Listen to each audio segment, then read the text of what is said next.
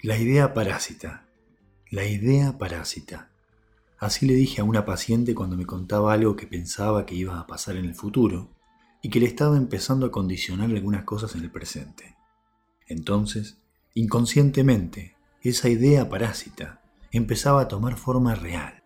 O sea, algo imaginario, negativo, de a poco se estaba transformando en algo real negativo. Lo descubrimos juntos, lo trabajamos y a raíz de eso desarrollé este episodio. ¿Vamos?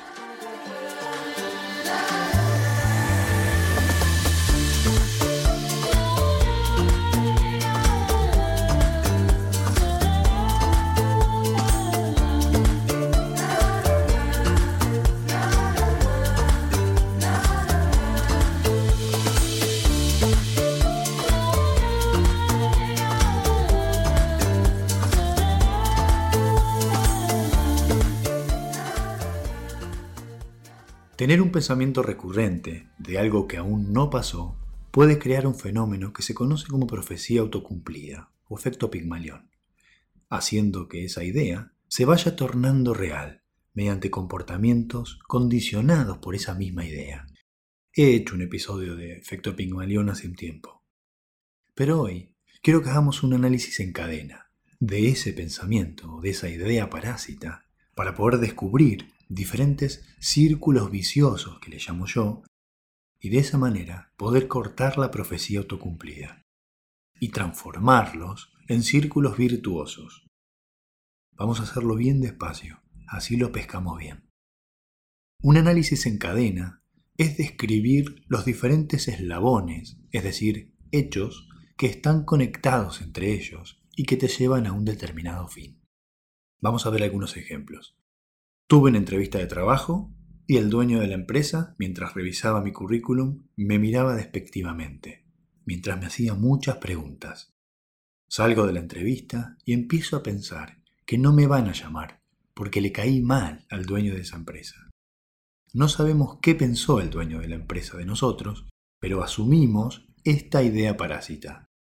No me van a llamar porque no les parecí competente basándome en la actitud del dueño, supongo que va a pasar eso. Si recordás los episodios de Conectar con el presente, ahí no estamos ni observando ni describiendo. Estamos suponiendo y esa es ahí donde se gesta la idea parásita, suponer. Van pasando los días y cada vez estamos más convencidos de que no le parecimos un candidato apropiado para ese trabajo. Siguen pasando los días y hasta nos enojamos del destrato de ese jefe, de cómo leía nuestro currículum, de la manera, de la, de la expresión facial que tenía y las preguntas que nos hacía sin mirarnos. Hasta empezamos a pensar que mejor sería no trabajar ahí, porque si en la entrevista el ambiente era tan incómodo, empezás a pensar lo feo que sería trabajar en un ambiente así todos los días. Ya, la idea de trabajar en esa empresa no te parece tan buena. Es más, ya no querés trabajar ahí. La semana siguiente estabas por entrar a otra entrevista y te suena el celular, con el número de la empresa esa que había sido. Lo mirás, recordás la actitud horrible del tipo que te entrevistó y no atendés. Bien, vamos a hacer análisis en cadena de esto. Primer eslabón. Entrevista con el jefe con mala actitud. Idea parásita. No voy a quedar en la empresa porque no les gusté como candidato. Segundo eslabón. Siento bronca por el maltrato en la entrevista. Tercer eslabón. No quiero trabajar en un ambiente así. Cuarto eslabón. Cuando me llamen, ni los voy a atender. Que se vayan a la mierda. Quinto eslabón. Llaman y no atendés. Bien. El primer eslabón es algo que pasa, es decir, un hecho real, que te hace a vos suponer y crear la idea parásita. Fíjate que fue algo real que pasó, es decir, tuviste la entrevista y el jefe tenía mala actitud. Fue algo real, ¿no? Pero la idea parásita, es decir, el siguiente eslabón, crea una predicción a raíz de eso.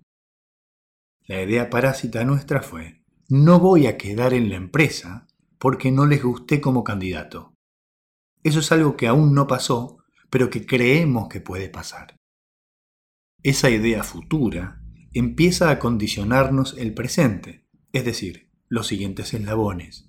Sentís bronca porque te trataron así, eso te lleva a pensar que no querés trabajar en un ambiente así, eso te hace perder las ganas de estar en esa empresa, haciendo que no atiendas el teléfono cuando te llamen, o sea, cumpliendo lo que predijo la idea parásita. Ahí cierra el ciclo. El jefe puede tener esa actitud con todos. Puede estar siendo exigente porque le gustaste mucho como candidato y no quería olvidarse de hacer ninguna pregunta. Es decir, podían pasar muchas otras cosas, pero la idea parásita te llevó a pensar que no eras el candidato y que no te iban a llamar. Bien, ¿por qué es importante poder detectar esto? Porque de esta manera vas a poder armar tus propios círculos viciosos detectando las ideas parásitas que son suposiciones fantasiosas, que las creemos y no nos damos cuenta que lo son, no nos damos cuenta que es algo fantasioso, y empiezan a tomar forma real, porque nos empezamos a comportar como si fueran reales, es decir, como si fueran a pasar. Entonces, si describís y dibujás tus propios círculos viciosos, con los eslabones y las ideas parásitas, vas a poder cortar las cadenas y no dejar que la idea fantasiosa negativa se convierta en un hecho real. Vamos con otros ejemplos para ayudarte a ilustrar mejor este ejercicio. Estás en segundo año de medicina y estás estudiando la materia bioquímica. No te gusta la materia y empezás a pensar si realmente medicina es para vos, porque no podés concentrarte ni aprender las etapas del ciclo de Krebs. Y no hay manera de que te den ganas de aprenderlo. Esto te frustra de tal manera que empezás a pensar que deberías dejar la carrera y estudiar otra cosa. Esto te genera pérdida de motivación para estudiar las otras materias, por ejemplo fisiología, y te cuesta sentarte a estudiar, porque en tu cabeza la idea de que no vas a terminar la carrera empieza a tomar más sentido. Al estudiar menos, empezás a desaprobar parciales, y eso hace que pierdas más ganas de estudiar. Un día decidís dejar la carrera. Bien, Vamos a hacer análisis en cadena. Primer eslabón. Dificultad para estudiar bioquímica. Idea parásita. No voy a terminar la carrera de medicina. Segundo eslabón. Pérdida de motivación para estudiar otras materias. Tercer eslabón. Estudiar sin ganas las otras materias. Cuarto eslabón. Empiezo a desaprobar parciales de otras materias. Quinto eslabón con mucha frustración y tristeza, dejo la carrera. Y ahí se une el ciclo. Fíjate cómo la idea parásita del futuro va condicionándote el presente, al punto de tomar tanta fuerza que se convierte en algo real. Vamos con otro ejemplo. Estás conociendo a alguien y se ven cada tanto. Esa persona trabaja en una empresa donde suele ocuparle muchas horas de trabajo y a veces semanas difíciles. En una de esas semanas difíciles, de mucho trabajo, querés prepararle una cena hecha por vos y eso te lleva todo el día cocinando.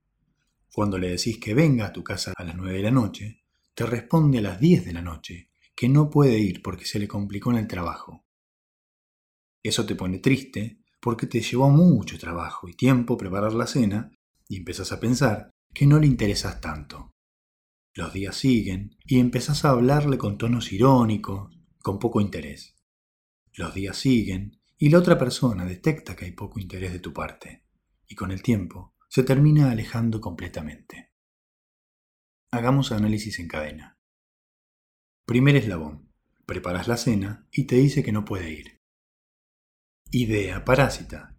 No tiene tanto interés como tengo yo. Está en otra y la relación no tiene futuro. Segundo eslabón. Como no tiene futuro, mejor no le dedico tiempo. Total, esta relación no va para buen puerto. Tercer eslabón. Marco distancia, porque siento que estaba dedicándole demasiada atención y no es recíproco. Cuarto eslabón. Como respuesta a mi distanciamiento, veo que muestra más distancia. Siento que lo que había pensado era verdad. No tiene futuro la relación. Quinto eslabón. Me alejo completamente y me olvido de esa persona y así cerrando el ciclo se cumple la idea parásita. Bien, tenemos varios círculos viciosos que nos llevan inconscientemente a cumplir esa profecía negativa, que se instaló bajo una suposición negativa apoyada en el primer eslabón. Entonces, lo que puedes hacer es dibujar los círculos viciosos que están pasando en tu vida para poder cambiarlos. Es decir, que este ejercicio es diagnóstico y terapéutico, porque al darte cuenta que una idea fantasiosa, una suposición irreal, te está condicionando el presente, automáticamente te lleva a cambiar de rumbo y cortar esas cadenas. El cortar esas cadenas te lleva a un círculo virtuoso, es decir, entender que una materia no define tu vocación, que una cena que no se puede dar por una cuestión de trabajo no define una relación, y así con las demás. Te empezás a dar cuenta que esa idea fue una suposición y cortás las cadenas que te llevan a cumplir esa profecía. ¿Te animás a hacer tus círculos viciosos? Vamos a repasar. El primer eslabón es un hecho que pasa o pasó que te lleva a suponer la idea parásita, es decir, la actitud del jefe que te lleva a pensar que no le gustaste como candidato, la dificultad con bioquímica que te lleva a pensar que no sos capaz de recibirte de medicina, o la imposibilidad de que tu pareja venga a tu cena te lleva a pensar que tu relación no tiene futuro. Entonces, el primer eslabón es un hecho real que pasa o pasó. El siguiente es la idea parásita, tu suposición de algo que aún no pasó, pero que pensás que puede pasar. Por ejemplo, que vas a dejar la carrera, que no vas a conseguir el trabajo, que no vas a tener futuro con esa relación. Y los siguientes eslabones son los hechos que realizás o realizaste apoyados en la idea parásita. Por ejemplo, como no les gusté en la empresa, no quiero trabajar ahí. Como no tiene futuro mi relación, dejo de invertir tiempo y atención. Como no voy a recibirme nunca, no tengo ganas de estudiar las materias. Y así vas diagramando tus diferentes círculos viciosos, te vas dando cuenta de que a medida de que le agregas eslabones, estos se van acercando a la idea parásita, y así forman un círculo, donde una suposición te lleva a cumplir esa profecía negativa del futuro. Hacer estos círculos te permite actuar a tiempo y evitar que eso pase. Te propongo entonces que dibujes tus propios círculos viciosos. Todos los tenemos, yo también. Y de esa manera que puedas evitar que sigan creciendo los eslabones y que toquen la idea parásita y que no se conviertan en realidad. Bueno, eso es todo por hoy. Espero que te haya servido. Hasta la próxima.